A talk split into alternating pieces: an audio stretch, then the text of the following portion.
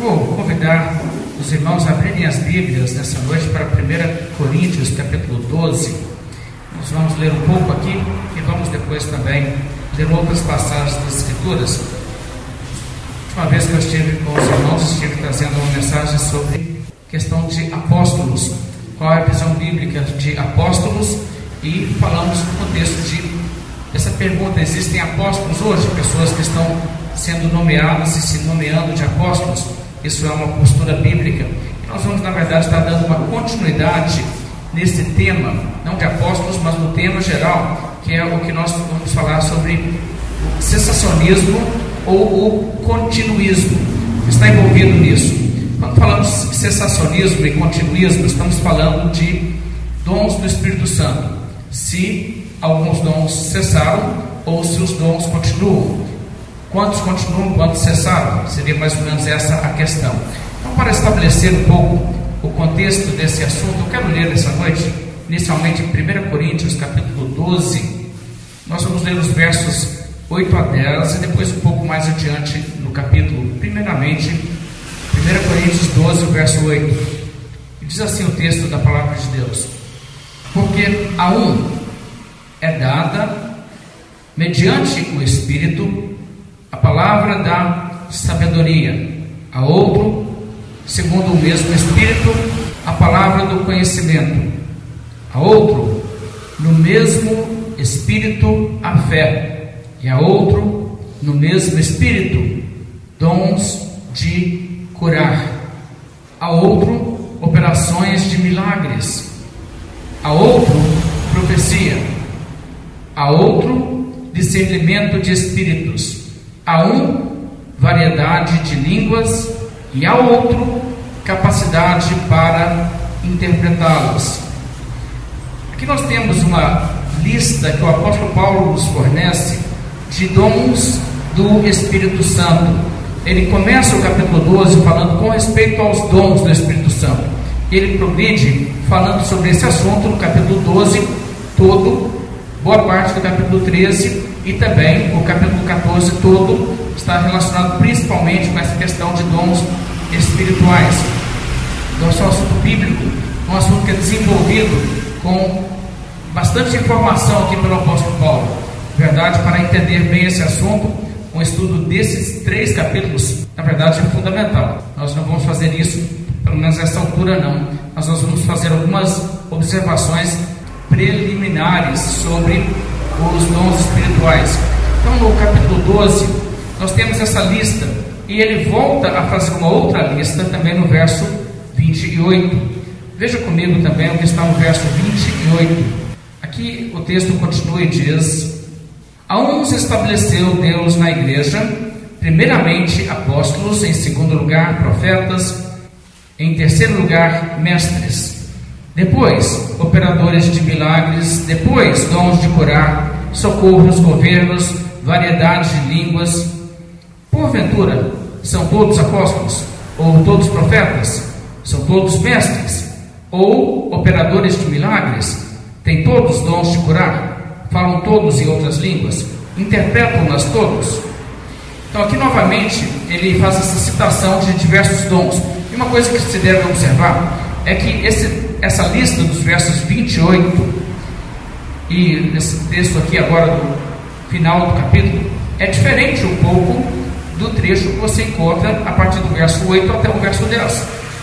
Ou seja, quando falamos de dons espirituais, nós não devemos pensar em termos, existe uma lista específica de dons, são tantos, você vai encontrar às vezes livros que tratam desse assunto que falam assim: os dons espirituais são tais, tem 21 dons, Outros vão dizer, não, na verdade tem 12 dons e coisas assim. E as pessoas fazem esse tipo de colocação. Eu creio que isso não é exatamente uma visão bíblica. Uma visão bíblica do assunto é mais assim: um dom espiritual pode ser visto como uma coisa que Deus dá para a igreja através de um indivíduo que é capacitado para servir. E o dom também pode ser visto como um dom que é dado ao indivíduo para que ele possa servir. Então, uma capacidade que você tem para servir a Deus, servir a Cristo na igreja, é um dom espiritual. Então há dons em diversas áreas. Aquilo que pode ser útil para a bênção da igreja e para a edificação da igreja, é dom nesse sentido. Se isso é uma coisa que vem de Deus. E se você observar essas duas listas que não são idênticas e compará-las com ainda outras listas, por exemplo, tem uma em Romanos 12, você encontra também Pedro nos dá um resumo do que seriam os dons. Você vai encontrar ainda outros elementos e nenhuma das listas coincide. Todos eles são diferentes. Tem alguns elementos que você vai encontrar em vários, tem alguns que citam em uma parte, outros não. Então você vê que não existe aquela coisa, os dons são tantos, memoriza e toda vez que você mencionar, sempre faço questão de citar estes e na ordem certa. Né? Esse é o primeiro, o segundo e tal. Não existe isso. O que existe é assim, uma lista em um lugar, outra lista diferente em outro lugar, nos dando então a entender que não é uma coisa que se deve decorar nesse sentido, mas deve se compreender. Para servir a Deus neste mundo e para servir a igreja de Cristo, você pode fazer isso de diversas maneiras e Deus capacita pessoas de forma diferente. Você tem apóstolos, milagres, cura, profecia, discernimento de espíritos, línguas, interpretação de línguas, evangelismo, isso estaria em Efésios 4, mestre, ensino, palavra do conhecimento, palavra da sabedoria, exortação, fé, socorros, misericórdia, governos, presidir, administração, ministério, contribuição. Então, todos esses dons são citados se você fizer um apanhado dos diferentes termos que são usados. Agora, me parece que alguns desses seriam nomes diferentes para o mesmo tipo de coisa. Por exemplo, uma pessoa é um mestre. A Bíblia também fala, os pastores e mestres, por exemplo, de Efésios, capítulo 4. E você também tem o dom de ensino, o que parece ser a mesma coisa. O que, que um pastor mestre faz, ele ensina. Então seriam dons que estariam muitas vezes associados, não seriam necessariamente distintos. Dom de governos ou dom de presidir também parece estar falando da mesma coisa. São modos diferentes de falar de uma mesma atividade. Alguém que preside, alguém que governa, é a mesma coisa. Então, essas palavras não querem dizer necessariamente um número de dons distintos, mas são áreas de serviço, por assim dizer. Agora, quando falamos então sobre os dons e essa questão do continuismo ou cessacionismo, o que está realmente sendo discutido sobre isso? Bem, o cessacionismo é uma posição que entende que alguns desses dons não estão presentes hoje na igreja. E o continuismo insiste que os dons estão presentes. Agora, é difícil você encontrar um continuista pleno. Existem alguns. Um continuista pleno seria alguém que insiste que todos os dons citados na Bíblia estão presentes hoje, inclusive o dom de apóstolos. Como nós observamos no outro estudo, se nós pensarmos sobre essa questão, fica muito fácil de demonstrar biblicamente que nós não temos apóstolos presentes hoje. Então, como apóstolos é citado, por exemplo, aqui no verso 28, 1 Coríntios 12, como dons que Deus deu para a igreja, nós temos então a conclusão de que se alguém admite, bem, nós não temos apóstolos hoje, apóstolos são aqueles da Bíblia, e hoje nós não temos apóstolos. Então, se a pessoa já admitiu que em algum sentido ela é cessacionista, se ela não crê que existem apóstolos, o dom de apóstolos cessou, ele não está mais sendo concedido. Quem esteve naquela época teve, essas pessoas não estão conosco fisicamente, então a igreja não teria apóstolos fisicamente presentes, teríamos os escritos deles, apenas. Bem, existem outros dons que também são polêmicos nesse debate. Eu digo alguns porque tem dons que todo mundo concorda que existem. Toda igreja e toda pessoa que se diz sensacionista concorda que o dom de ensino existe hoje. Então, quando falamos de cessacionismo, ninguém está falando um cessacionismo pleno, ou seja, todos os dons escritos no Novo Testamento cessaram.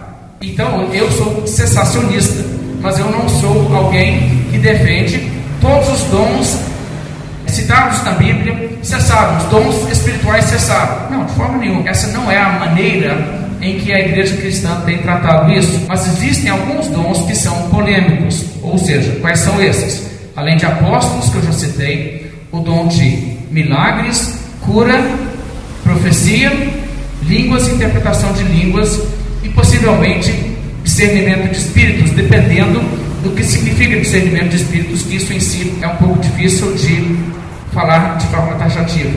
Mas, por exemplo, o dom de misericórdia, o dom de ministério, o dom de exortação, o dom de evangelismo, o dom de administração, esses dons continuam e não existe polêmica em torno desses dons. Nós entendemos que esses dons estão presentes. Agora, o que é então exatamente que está em debate? Bem, deixe-me dizer isso de uma forma assim resumida. Durante a história da igreja, uma parte da igreja cristã tem sido sensacionista. Então, desde o início do movimento pentecostal é que realmente surgiu essa polêmica. É importante entender que historicamente o movimento pentecostal começou bem no início do século XX. Não é anterior a esse período, não é mais antigo que isso. Ou seja, se você estivesse numa igreja evangélica, em 1800 você não teria ali continuistas. Você só encontraria sensacionistas. Essa era a posição da igreja cristã. Se você estivesse em 1710 numa igreja evangélica, a sua congregação seria composta de sensacionistas. Se você estivesse no período da reforma, as igrejas evangélicas eram sensacionistas. Isso é importante entender e isso é fácil de comprovar historicamente eu vou dar alguma sustentação para essas afirmações. Mas o que aconteceu de fato é que no entendimento que estava já estabelecido nas igrejas evangélicas, nas igrejas protestantes desde a reforma, os dons miraculosos haviam cessado, dom de milagres, dom de curar, dom de línguas, dom de interpretação de línguas, que essas coisas haviam cessado. Mas o que acontece? No ano 1900 começou um novo movimento que se tornou o que nós chamamos de movimento pentecostal. Pessoas começaram a dizer, inicialmente, que os dons voltaram para a igreja, os dons miraculosos. Eles ressurgiram.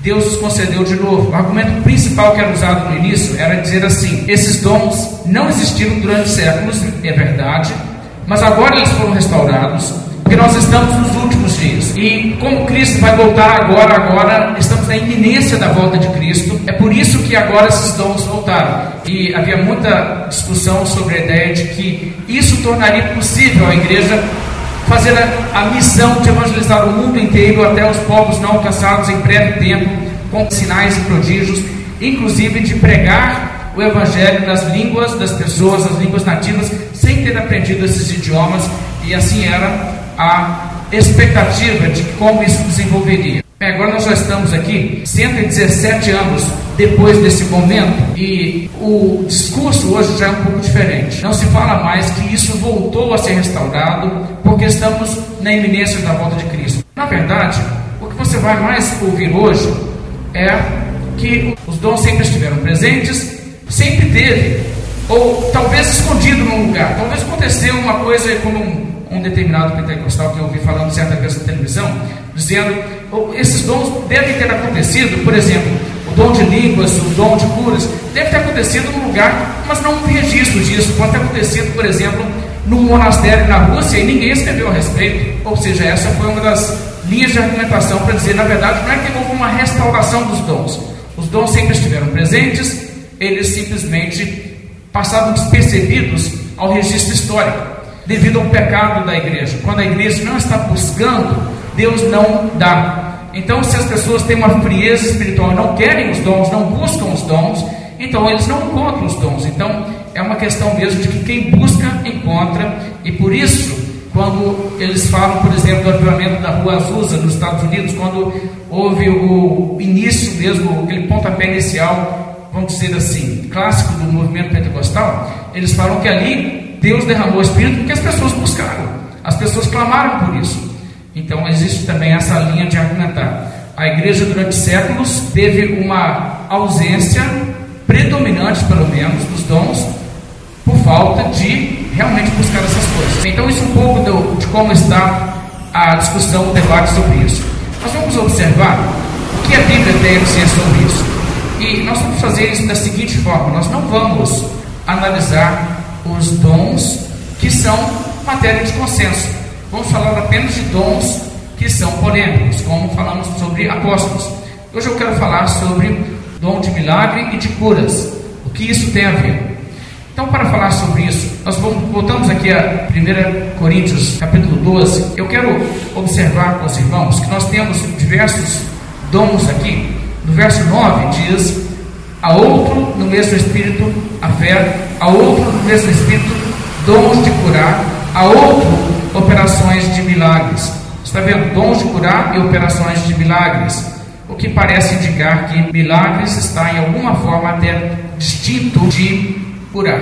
Poderia ser outro milagre que não fosse propriamente o de curar. Mais adiante, no verso 28, fala sobre operadores de milagres e dons de curar. Depois de apóstolos, profetas, mestres, você tem operadores de milagres e dons de curar. Então, esses dons, dons de milagres e dons de curar. É sobre isso que eu quero analisar a Bíblia nessa ocasião. Vamos falar então sobre milagre, porque a cura em si é um milagre quando é sobrenatural, quando Deus cura uma pessoa. Às vezes Deus cura sem que seja um milagre, Deus pode curar uma pessoa através do seu sistema imune. Você pode estar doente e se recuperar através de coisas que já Deus colocou na natureza para o seu bem. E isso é uma cura, mas não é uma cura miraculosa. Reconhecemos que quando a Bíblia fala dom de curar, é dom para cura miraculosa. Não é o seu médico que te trata, te dá um remédio e isso te ajuda, que tem um dom de curar. Então, o dom de curar seria uma cura miraculosa. E o dom de milagres também está relacionado a milagres, coisas sobrenaturais. Então, temos que definir isso. O que é um milagre? Esse termo é tão banalizado que hoje nós falamos de milagres, nós às vezes não sabemos qual seria uma definição bíblica de um milagre. Às vezes uma pessoa está assim, né? no ponto de ônibus, parece que ela perdeu o ônibus, já passou ou está atrasado, e a pessoa está ali, e aí passa um irmão da igreja de carro, vê a pessoa e para, ah, vamos comigo, está indo para a igreja, vamos comigo. E a pessoa, ah, é um milagre. É providência de Deus, certamente, mas não é milagre. O que, que seria um milagre? Um milagre é quando acontece de fato uma coisa de ordem sobrenatural. No caso, como eu citei, Deus está sim providenciando um transporte para a pessoa, mas não é de modo sobrenatural. Deus usou meios naturais para isso. Se você mesmo ora a Deus, você vai se submeter a uma cirurgia e você pede a Deus que tudo corra bem, e então você é operado e você obtém o que você está buscando naquela cirurgia, a solução do seu problema físico. Isso é bênção de Deus, isso é cura, mas é por meios naturais. A bênção de Deus faz também com que coisas naturais, da ordem natural, sejam abençoadas, sem que seja isso necessariamente uma coisa sobrenatural. Agora, por outro lado, quando você tem, por exemplo, o apóstolo Pedro chegando para aquele mendigo que está na porta do templo, e ele toma aquele mendigo, levanta e diz: Em nome de Jesus, anda. E o homem não somente passa a andar instantaneamente, como até a pular, saltar e dar glória a Deus, você sabe que aí estamos falando realmente de um milagre. E milagre então, está nessa ordem. É uma coisa que não existe atuação de coisas que estão embutidas na lei da natureza. É algo acima e além da lei da natureza, é uma intervenção direta de Deus para dentro do natural, criando um efeito que não tem sua origem em nada da natureza. Isso é, estamos falando com milagre. Então isso é importante definir primeiramente, porque muitas coisas que são respostas de oração vêm até mesmo por meio das coisas que Deus colocou e a sua providência conduz a história humana. Pessoas fazem coisas, agem e atuam de maneira que venha a ser resposta à oração e cumprir o propósito de Deus, sem que haja ali um elemento miraculoso. Mas existe também o elemento miraculoso. E uma coisa que eu quero correr e dizer: a mão de Deus é ativa no mundo por meios naturais também. A providência de Deus é uma forma em que Deus guia até mesmo aquilo que não é sobrenatural. E Deus está ativo no mundo em coisas que não são naturais. Por exemplo, se você recebe a palavra de Deus por meio de um missionário que veio de uma outra cidade, a sua cidade, e pregou o evangelho para você, o transporte daquela pessoa até aquela cidade não foi sobrenatural, foi por meios naturais. Mas foi providência divina, foi plano de Deus e Deus atuou. E foi Deus quem agiu para que você ouvisse o Evangelho. Então você deve entender que não é só quando acontece um milagre que Deus age. Não, Deus age em todas as coisas. Nós devemos reconhecer isso. A providência de Deus está presente em tudo. Então, os milagres são intervenções sobrenaturais no mundo que Deus governa soberanamente sem milagres, ordinariamente, por meio de milagres, extraordinariamente. Então, quantas vezes você tem milagres na Bíblia? Quantas pessoas tiveram dons de milagre na Bíblia? Isso é uma coisa muito interessante. Muitas vezes evangélicos têm a impressão, pelo menos passam a impressão, de que no período bíblico você vai ver um milagre em toda a página da Bíblia, e todo mundo que viveu naqueles tempos da Bíblia viu milagres constantemente, então devemos ter um milagre hoje também. Deus tem um milagre para você hoje, irmão, né? Mais ou menos assim a coisa, todo dia um milagre. Bem, será que é realmente assim? Na verdade, se você estudar a Bíblia, você vai perceber que a experiência típica de um servo de Deus na, na Bíblia era de viver a sua vida inteira e nunca ver um milagre. E isso é importante entender. Vamos dar um exemplo. Davi. Davi viveu a sua vida, uma vida bem normal, humana, sem assistência de milagres. A Bíblia não relata em nenhum momento que ele teve uma cura miraculosa, uma cura divina. A Bíblia não relata fenômenos acontecendo com ele, como se deram, por exemplo, com Josué, que foi também envolvido em grandes guerras e combates, como foi Davi. Mas o que nós vemos é uma pessoa que teve a bênção de Deus, a proteção de Deus, e Deus atuou nas circunstâncias, mas tipicamente não de forma miraculosa. Você encontra, por exemplo, Abraão. Abraão viu coisas miraculosas no seu dia. Por exemplo, o nascimento de Isaac. Aquilo foi milagre. Mas por que foi que Sara riu? Sara riu porque ela não estava acostumada a ver milagres. Naquela idade ela não tinha visto isso acontecer. E ela achava aquilo totalmente impossível. Moisés também, as pragas do Egito, o mar vermelho se abriu. Então essas coisas acontecem no período que, historicamente, estamos falando mais ou menos do ano 1450 a.C. até 1380 por aí antes de Cristo. Então existe esse período na vida desses dois homens que existem muitos milagres, muitos e muitos milagres com Moisés, alguns mais feitos agora por Josué. Então você entra de novo num período longo na escritura em que você não vê milagres o tempo todo. Você tem algumas coisas miraculosas, como a força de sanção, a cura do rei Ezequias, até mesmo na Babilônia, quando eles são lançados, os jovens são lançados dentro da fornalha acesa e não queimam, essas coisas são miraculosas. Mas esses exemplos que eu acabei de dar, veja bem, não são exemplos de homens que tiveram e receberam o poder e a autoridade de realizar milagres. Quando Sadraque, Mesaque e Abednego foram lançados para dentro do fogo, eles acharam que iam queimar. Eles falaram: olha, se Deus quiser, Ele pode livrar a gente, mas se Ele não quiser, de qualquer jeito, nós não vamos adorar a estátua. E foram então lançados para dentro do fogo, na expectativa de que seriam queimados. E não foram queimados. E eles não operaram aquele milagre. Como pode-se dizer que Moisés, assim, foi o instrumento de Deus para operar milagres, anunciando agora vai vir esse milagre. Então o milagre vinha. E quando ele bateu, fendeu a rocha e saiu a água. Ele agiu e o milagre aconteceu. Assim como também no caso de Josué. Bem, mais para frente você vai encontrar um segundo período de milagres que é mais ou menos de 860 a.C. até 790 a.C., que é o período de ministério de Elias e Eliseu.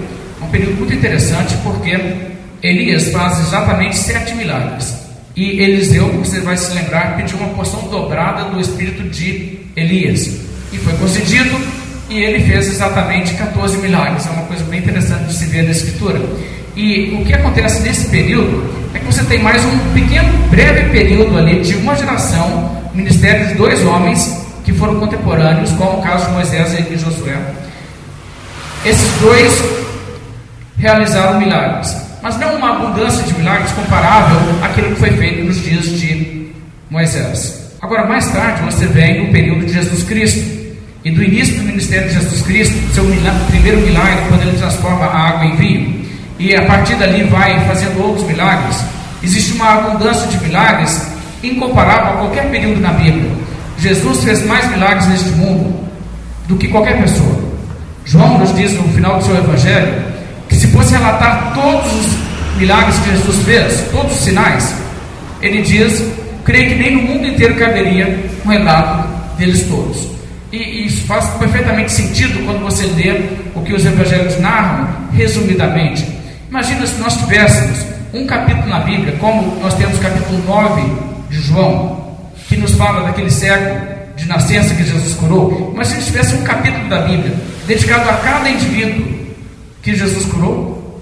Gente, até uma Bíblia enorme. Ninguém até nunca acabado de ler a Bíblia, porque essa é a vida de muita gente. Jesus curou milhares e milhares de pessoas. E não somente isso, houve outros milagres que ele fez em abundância. Então, o ministério de Cristo foi um ministério de muitíssimos milagres.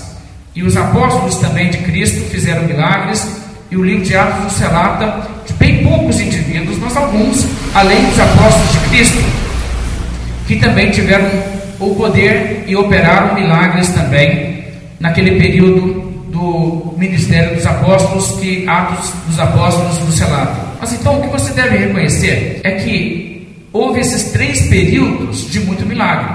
Agora, quantos indivíduos então na Bíblia receberam o poder de fazer milagres? Na verdade, não muitos. No Velho Testamento todo, quatro, quatro indivíduos. E no Novo Testamento, Jesus, os apóstolos e mais alguns, mas poucos. Então, com essas pessoas, você deve perceber que não existe na Bíblia uma ideia de que a experiência típica de um cristão é ver milagres o tempo todo e nem de todo cristão realizar milagres. Como nós acabamos de ler aqui em 1 Coríntios, a uns Deus concede um dom, a outros outro dom. A uns o dom de milagres, a outro dom de curar, a um interpretação de línguas, a outro o dom de falar em línguas. E nem mesmo a mesma pessoa que falava em línguas teria o dom de interpretar. Então o que você encontra é que existe essa distribuição que faz com que muitos cristãos terão dons em outras áreas, mas não terão esses.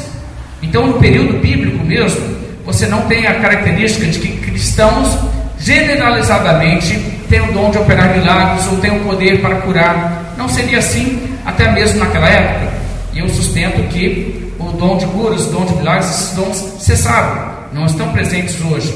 Mas mesmo quando eles estavam presentes, não era todo cristão que os teria, era uma minoria de cristãos que os teria. Bem, vamos então agora para o livro de Êxodo. Eu quero começar a falar sobre o poder de realizar milagres, os dons miraculosos e qual é a sua finalidade. Porque veja só, a Bíblia não mostra Deus fazendo uso de milagres tanto para remediar situações ruins, como para mostrar o seu poder. Deus é onisciente, Ele é todo poderoso, e Deus planejou as coisas de uma maneira que quando ele criou o mundo, ele já sabia de tudo que iria acontecer. Então ele já não estaria, vamos dizer assim, pego de surpresa a nenhum momento da história, onde Deus falasse: opa, aconteceu isso, o que, que eu faço agora? Vou ter que então fazer um milagre. Não, Deus poderia colocar as coisas em andamento numa direção que preveniria tudo isso aí, que nenhuma emergência viesse e que precisasse ser atendida por um milagre. E deixa eu dar um exemplo. Lembra aquele servo de nascença que eu referi de João 9? A pergunta é levantada: por que esse nasceu cego? Foi ele que pecou? Foi os pais dele? que foi? E Jesus disse: nem ele pecou, nem seus pais, mas foi para que se manifestasse a glória de Deus. Então, eu quero que você entenda uma coisa. Jesus não curou aquele homem para remediar um problema, que era o único jeito de remediar o problema. Na verdade, aquele homem teve o problema para dar ocasião a Jesus curá-lo. Não é como se o milagre fosse tipo assim: ah, já sei, agora faço isso. Não, a coisa já estava planejada. Deus já estava planejando fazer aquele milagre, por isso aquele homem foi também colocado nessa situação para que Jesus o curasse. E, e você vê então que se o problema fosse assim, o plano de Deus é que você estivesse sempre saudável e Deus não quisesse que você estivesse doente, Deus não precisaria de nunca te curar. Ele poderia sempre prevenir que você ficasse doente. Se o plano de Deus era que ninguém ficasse doente, que era do seu povo, não seria necessário um milagre de cura. Ele já poderia, a priori, não deixar que a pessoa se adoecesse e não tivesse um acidente, ou seja, o que fosse. Então, não é esse o propósito dos, dos milagres. O propósito dos milagres não é exatamente solucionar o problema, apesar que os milagres tipicamente são milagres de bênção, há milagres de juízo também, como as pragas, há milagres que são, na verdade, de condenação, como você vê o caso de Paulo, colocou sobre um homem cegueira. A Bíblia fala no livro de Atos. Existem esses milagres também.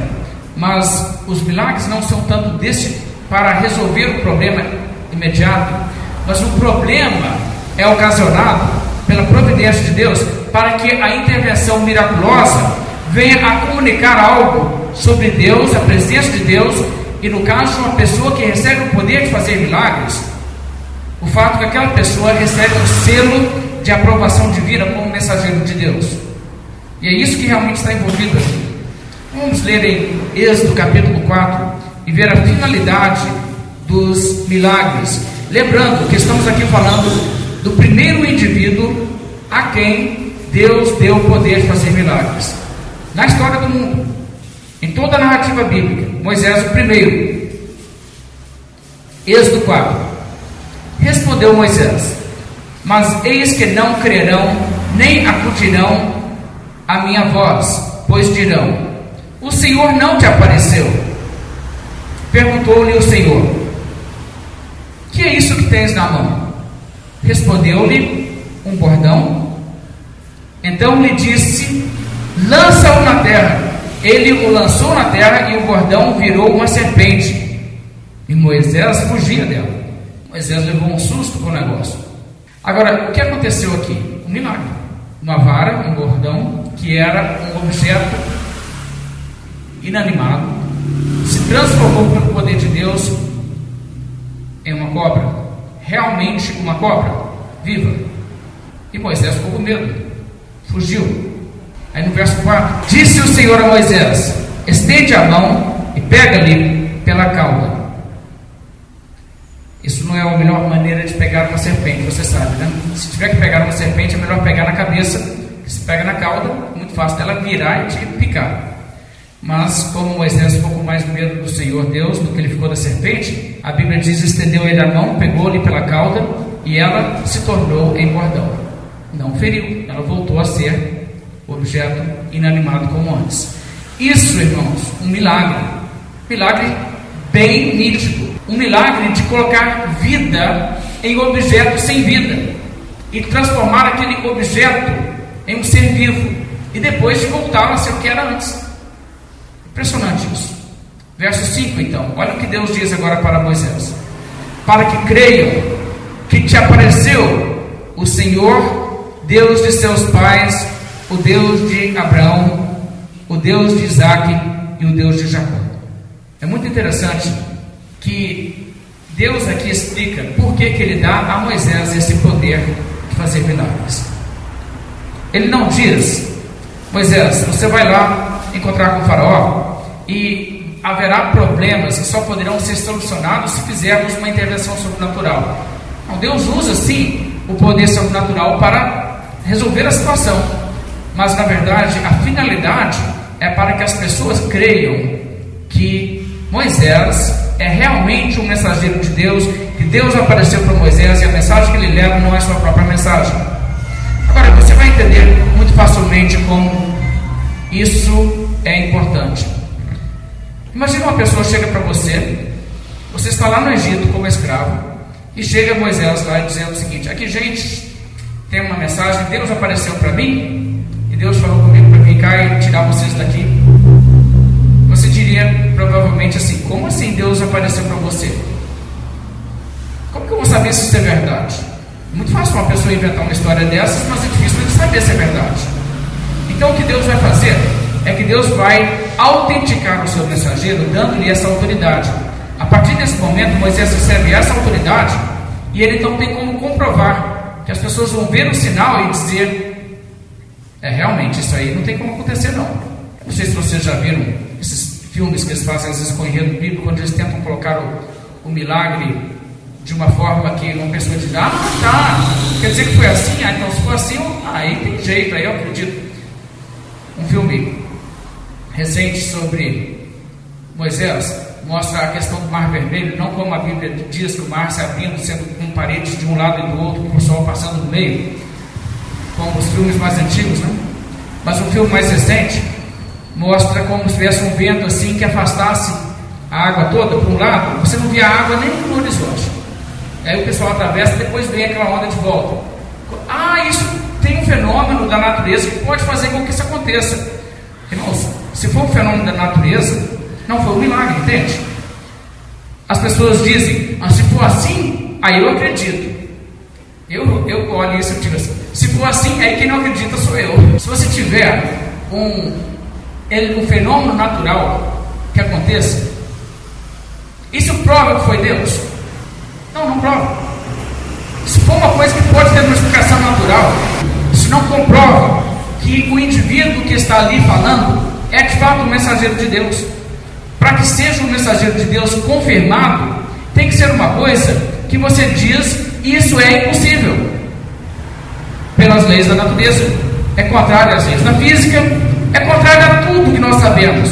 Isso é impossível. Só que aí você vê acontecendo e você diz, só que está acontecendo. Então, realmente é sobrenatural, então realmente é Deus. E é essa a natureza dos milagres. Como um objeto morto se tornar objeto vivo. E mais adiante, veja só o verso 6. Disse mais o Senhor: Mete agora a mão no peito. E ele o fez, e tirando-a, eis que a mão estava leprosa, branca como a neve. Disse ainda o Senhor: Torna a meter a mão no peito. Ele a meteu no peito novamente, e quando atirou, eis que se havia tornado como o restante de sua carne.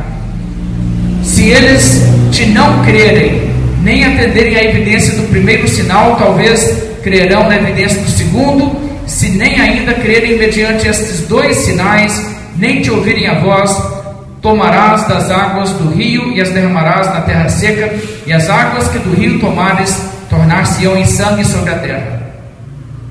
Muito interessante. Quero destacar alguns pontos sobre essa passagem.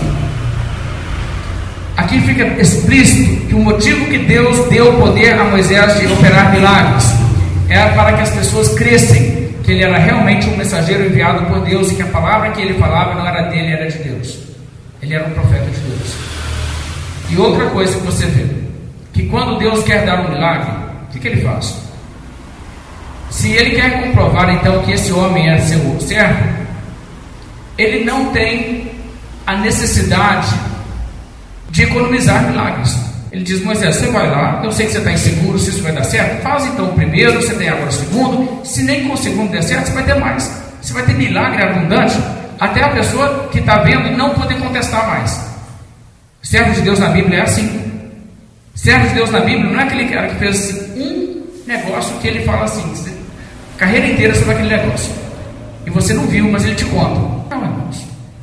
Ele faz na presença das pessoas céticas e não somente faz um, como se a pessoa está duvidando, faz mais. Como foi que Jesus fez com seus discípulos? Fez milagres e mais milagres e mais milagres. E Jesus fez milagres incontestáveis que seus inimigos sabiam que era milagre. E fez em abundância. E não era necessário Jesus ter um ou outro milagre e dizer, ah, não consigo fazer mais não, fica na base desses aí. Continuou fazendo milagres, muitos deles. Bem, mas vamos continuar. Os milagres bíblicos, então, autenticam os mensageiros de Deus. Isso foi o caso com Moisés, também com Josué. A Bíblia diz que quando eles iam atravessar o Rio Jordão, que Deus disse a Josué: Hoje eu vou começar a estabelecer seu nome diante dos filhos de Israel. Você vai chegar ali, as águas do Jordão vão acumular e o povo vai atravessar a terra seca, para que as pessoas saibam que, como eu fui com Moisés, eu estou com você. Então, isso que está no livro de Josué nos narra que, de novo, por que os milagres com Josué? Mesmo propósito, para mostrar que Josué é um instrumento escolhido de Deus para não somente liderar, como para instruir no caminho. Quando você chega no período de Elias e Eliseu, você encontra exatamente a mesma coisa. Os milagres foram dados para comprovar e autenticar o ministério de um profeta verdadeiro. Veja em 1 Reis, capítulo 17. Existe um relato aqui como um menino havia morrido e ele foi ressuscitado no ministério de Elias. Eu quero ler 1 Reis 17, a partir do verso 19, lendo até o verso 24. E veja o que acontece nessa passagem. 1 Reis 17, 19. Ele lhe disse: Dá-me o teu filho. Tomou dos braços dela e o levou para cima ao seu quarto, onde ele mesmo se hospedara e o deitou em sua cama. Então clamou ao Senhor e disse: Ó oh, Senhor, meu Deus, também até a esta viúva, com quem me hospedo afligiste, matando-lhe o filho? E estendeu-se-lhe três vezes sobre o menino, clamou ao Senhor e disse: Ó oh, Senhor, meu Deus, rogo-te que faças a alma deste menino tornar a entrar nele o Senhor atendeu a voz de Elias, e a alma do menino tornou a entrar nele e reviveu. Elias tomou o menino e o trouxe do quarto à casa e o deu à sua mãe e lhe disse: Vê, teu filho vive. Agora preste atenção.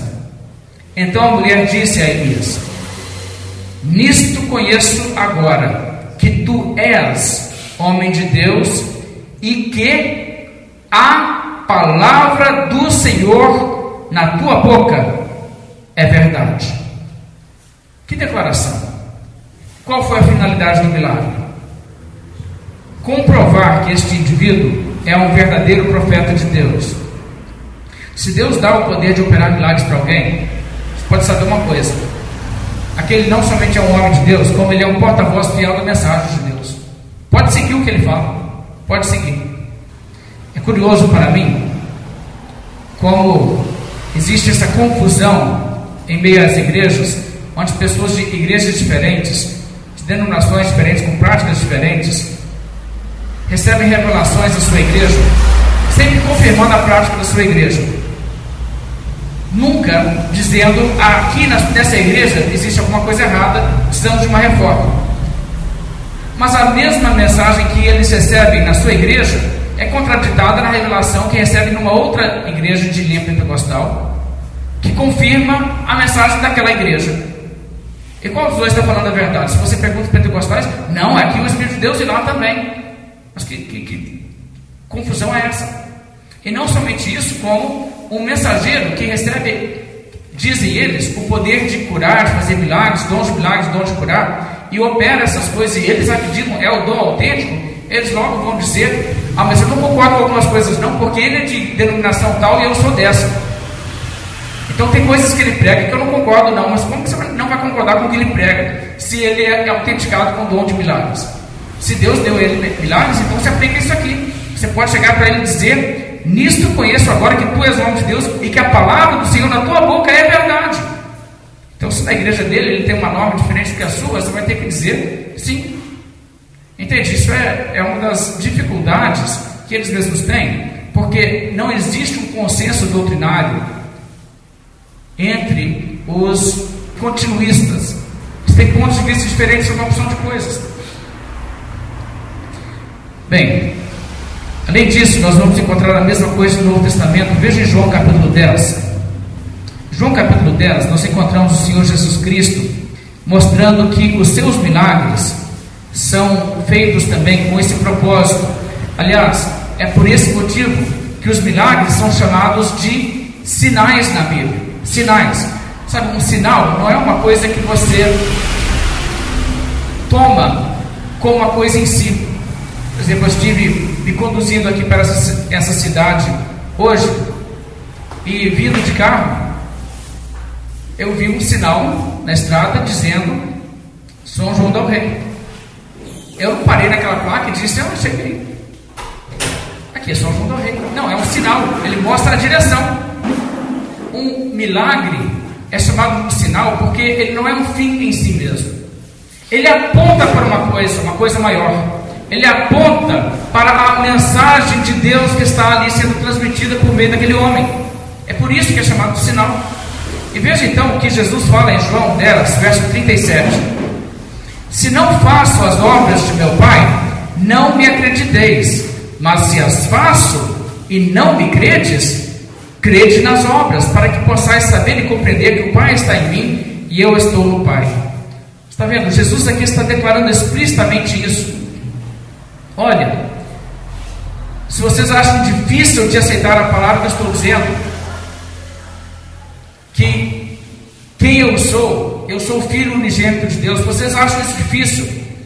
Observe os milagres, veja os milagres, creia pelo menos por causa disso.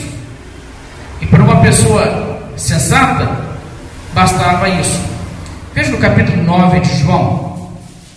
Quero ler um pouco do relato do cego de nascença que Jesus curou. Eu vou começar em João 9, verso 24. Veja só que coisa interessante. Então chamaram pela segunda vez o homem que fora cego e lhe disseram: Dá glória a Deus. Nós sabemos que esse homem é pecador. Ele retrucou: Se é pecador, não sei. Uma coisa sei: eu era cego e agora vejo. Quero parar aqui e fazer algumas observações. Esse trecho é um trecho maravilhoso para demonstrar como Deus usa os incrédulos para abençoar as pessoas que Ele está trazendo para si mesmo. Jesus foi e curou esse homem, nem sabia quem tinha curado, nem sabia que era Jesus. Ele era um cego de nascença, Jesus o curou e Jesus saiu. Obviamente, ele não dependia nem um pouco de ter fé em Jesus para que fosse curado. O homem nem sabia que era Jesus, sabia nem quem, quem que era. Chegou um homem lá e o curou e foi embora. Ele não sabia nem quem que era. Ele não teve fé para ser curado. Sabe, Jesus nunca dependeu disso. Então acontece o seguinte: Jesus vai embora. Aí eles levaram, depois ele fica sabendo que foi Jesus. As pessoas então o interrogam. E ele está pensando assim: puxa, que bom que eu estou agora enxergando. E ele não está pensando assim: eu devia seguir Jesus, né? Mas Jesus quer que ele chegue nesse ponto. Então quem que ele usa? Os inimigos de Jesus.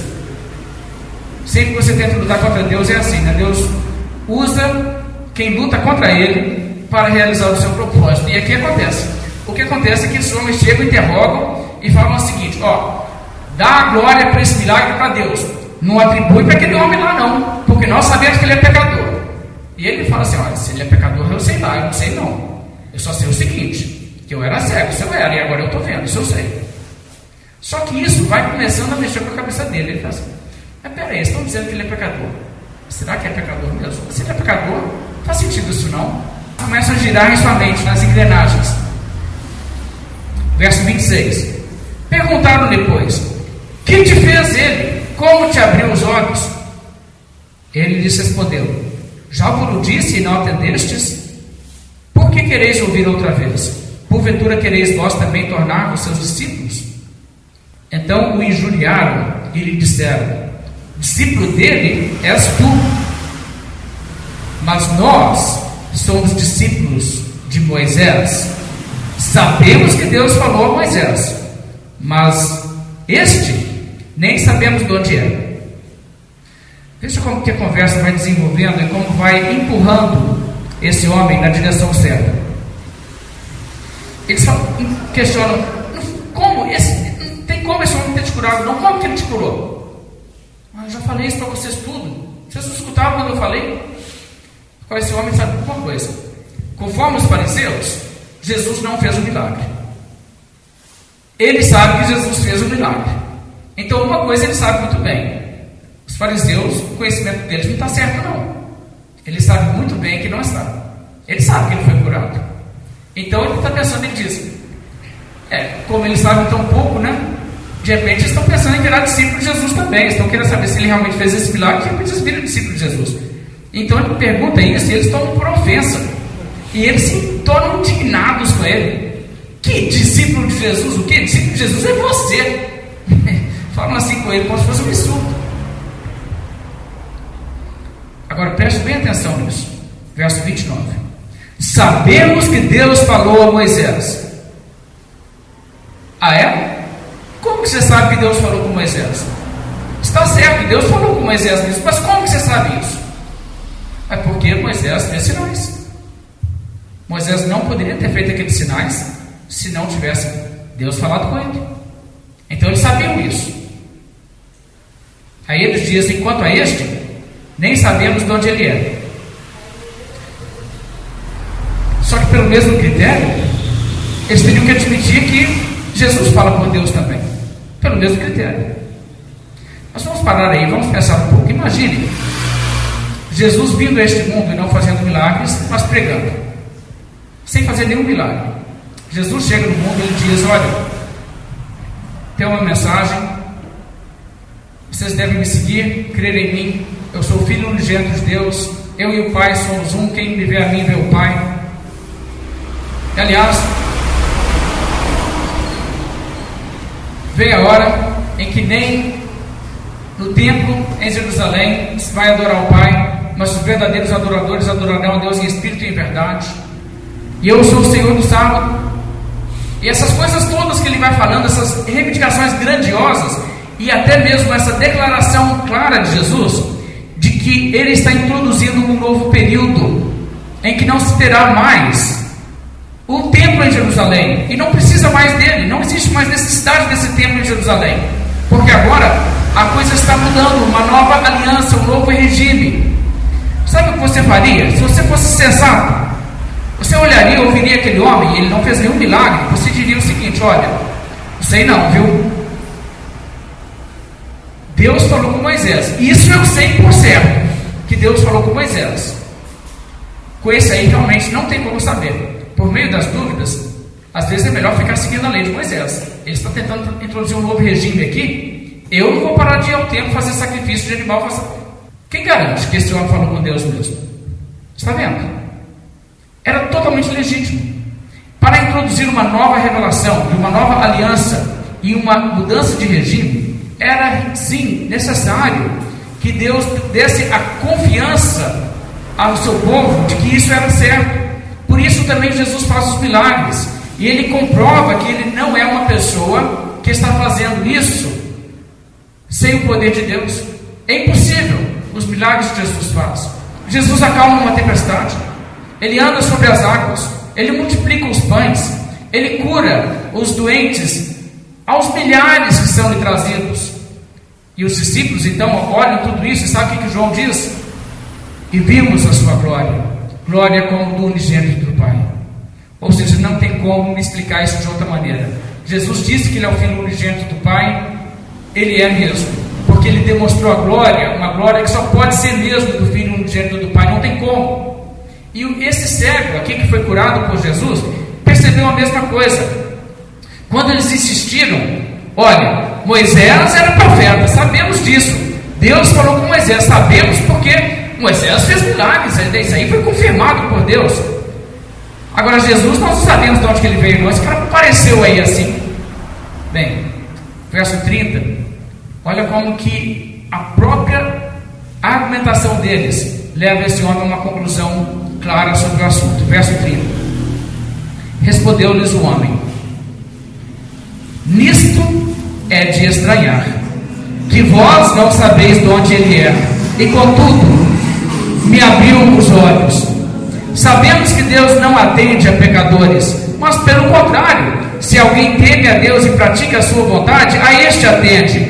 Desde que há mundo, jamais se ouviu que alguém tenha aberto os olhos ao cego de nascença. Se este homem não fosse de Deus, nada poderia ter feito.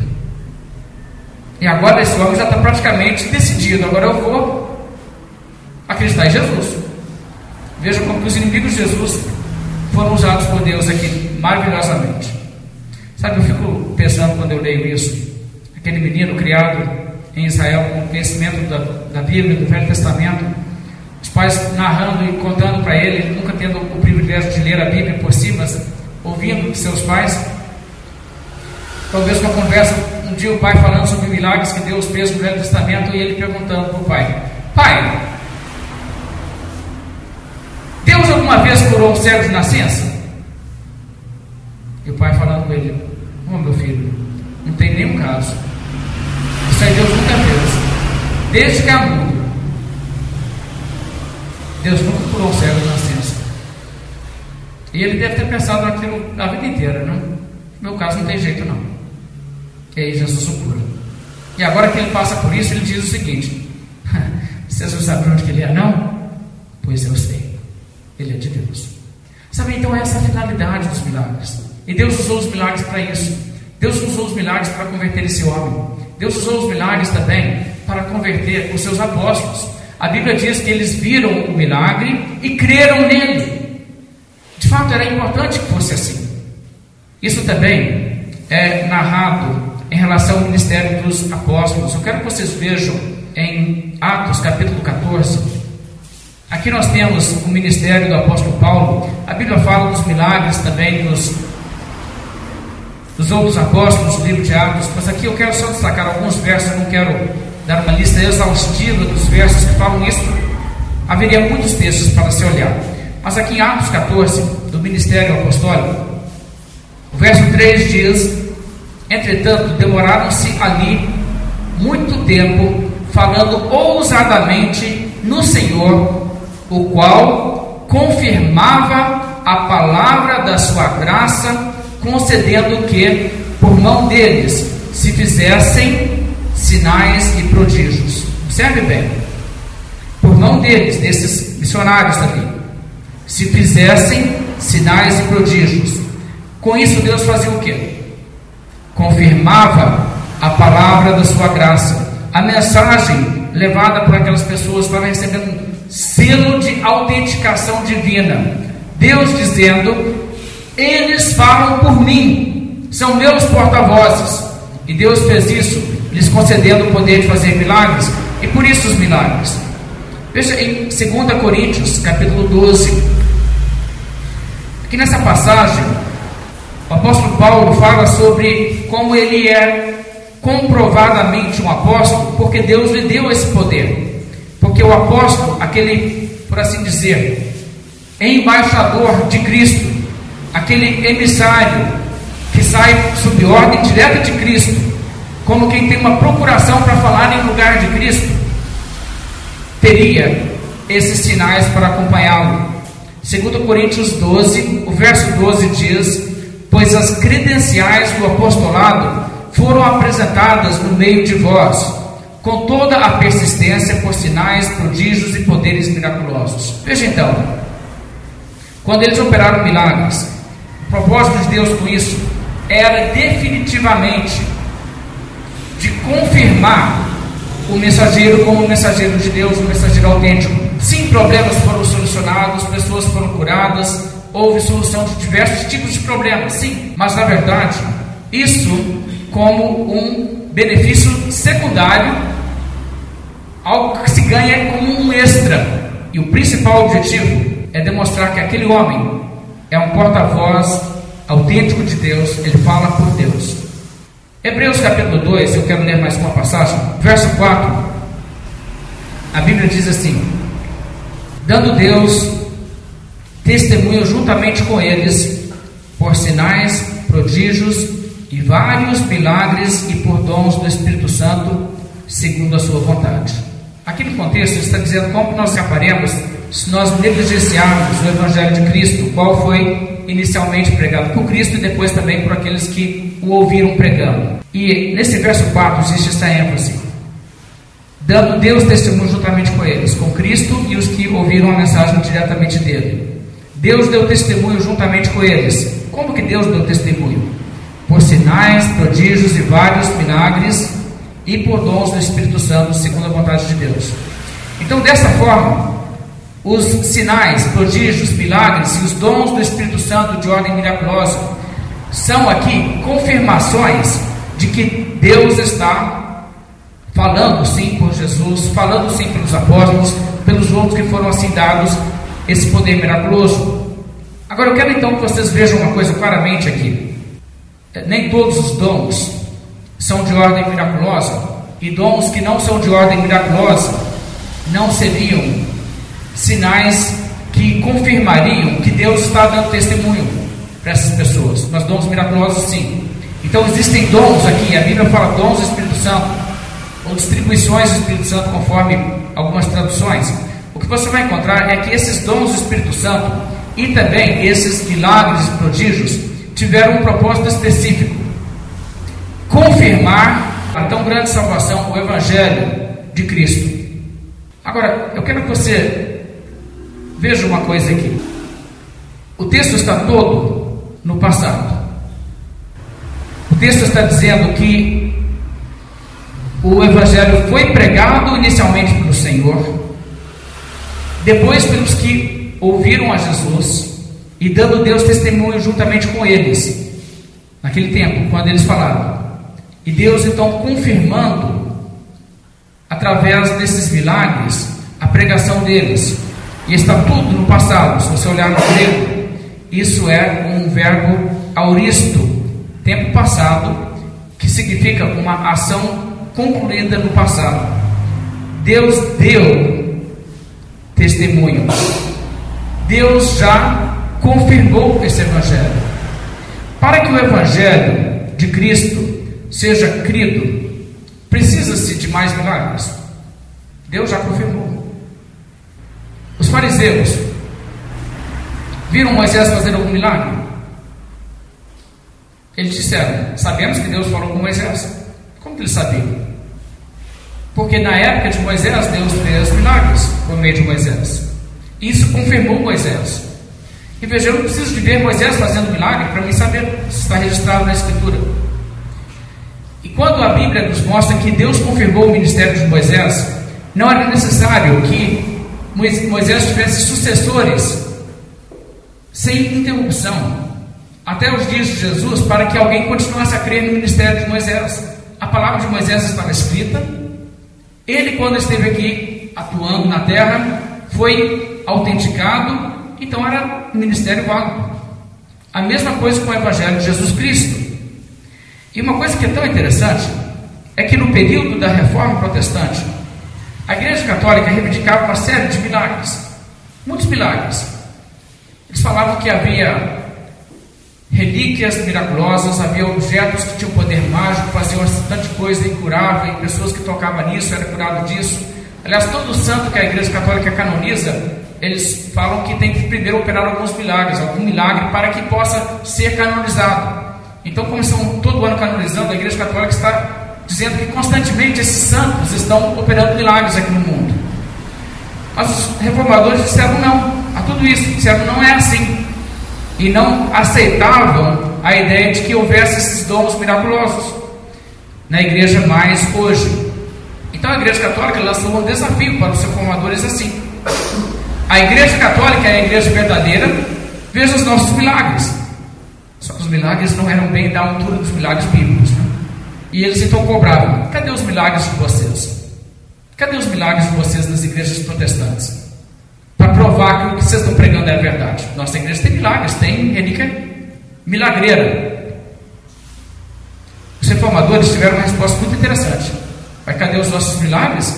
São os milagres de Jesus e dos apóstolos.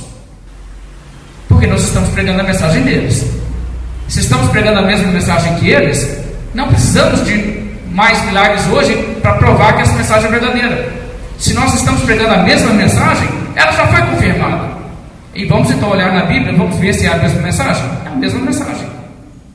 E é isso que deve se entender. Olha, eu não preciso de ver um milagre de Deus hoje para saber se o ministério de Jesus é verdadeiro. Se a palavra do Novo Testamento é verdade, isso já foi confirmado. Agora, isso é uma questão então que nós devemos entender. Deus confirmou isso já. Hebreus 2, verso 4 diz que Deus já confirmou isso. Quando ele operou através dos milagres de Cristo e daqueles que ouviram Cristo, aquele evangelho pregado por Jesus já está confirmado. Pregue o mesmo evangelho e você não precisa de mais milagres. Bem, mas o que aconteceu? A história nos diz que, de fato, cessando aquele período com a morte do último apóstolo que é João, os milagres cessaram na história da igreja. Isso é muito interessante. O primeiro movimento que realmente foi um movimento de falar que nós vamos ter milagres hoje, que surgiu, surgiu no terceiro século depois de Cristo, o movimento montando, depois eu vou falar um pouco sobre isso. Montando chamava o seu grupo da nova profecia. E ele falava que agora os milagres eram restaurados, porque os milagres haviam cessado desde a época dos apóstolos até o seu período. E Montano era um herege. O que é interessante é que os próprios cristãos daquele período afirmavam e até quem queria começar um movimento de restauração de milagres na igreja, tinha que reconhecer que desde o período dos apóstolos os milagres haviam cessado. Houve um período aí de mais de um século sem milagres. O historiador Albert McCain escreveu o seguinte: quando a igreja adentra o segundo século, a situação relativa aos milagres está tão mudada que sentimos como se tivéssemos entrado em outro mundo. Ainda outro historiador, Samuel Green, escreveu o seguinte: quando o segundo século desponta, estamos em grande medida em um outro mundo. A autoridade apostólica já não se encontra presente na comunidade cristã, os milagres dos apóstolos cessaram, não podemos duvidar que foi do propósito divino desta forma destacar aquele período apostólico, o período da inspiração das Escrituras, para estabelecer uma fronteira nítida entre aquele tempo e os tempos posteriores. Isso é um historiador da igreja. E assim as pessoas entenderam. Então, Martim Lutero, por exemplo, falou o seguinte: o derramar visível do Espírito Santo foi necessário para o estabelecimento da igreja no princípio, assim como também foram os milagres que acompanharam o dom do Espírito Santo. Uma vez que a igreja já foi estabelecida e propriamente confirmada através desses milagres, já não aparece visivelmente o Espírito Santo e esses dons cessaram. João Calvino escreveu: O dom de curar, assim como os demais milagres que aprove ao Senhor conceder por algum tempo, cessaram para que a proclamação do Evangelho se tornasse maravilhosa para sempre. Eu poderia citar outras pessoas, vou citar somente mais um. Charles Spurgeon, pastor batista do século XIX, escreveu assim: Aqueles milagres de outrora partiram, não estão mais conosco. Isso era o entendimento da igreja e da igreja reformada e era a visão reformada. Isso é uma constatação histórica. Não é que a Bíblia, enquanto estava sendo escrita, disse agora acabaram os milagres. Enquanto a Bíblia foi escrita, os milagres ainda aconteciam. Mas encerrou-se a escritura, aqueles mensageiros também terminaram o seu ministério e não existe relato histórico de que houve outros depois deles recebendo dons miraculosos. Isso é uma informação importante para levar em conta sobre isso. Temos muito mais a dizer sobre esse assunto, mas vou parar nessa altura por hoje. E se Deus quiser, amanhã, hoje, nós damos uma continuidade a esse assunto.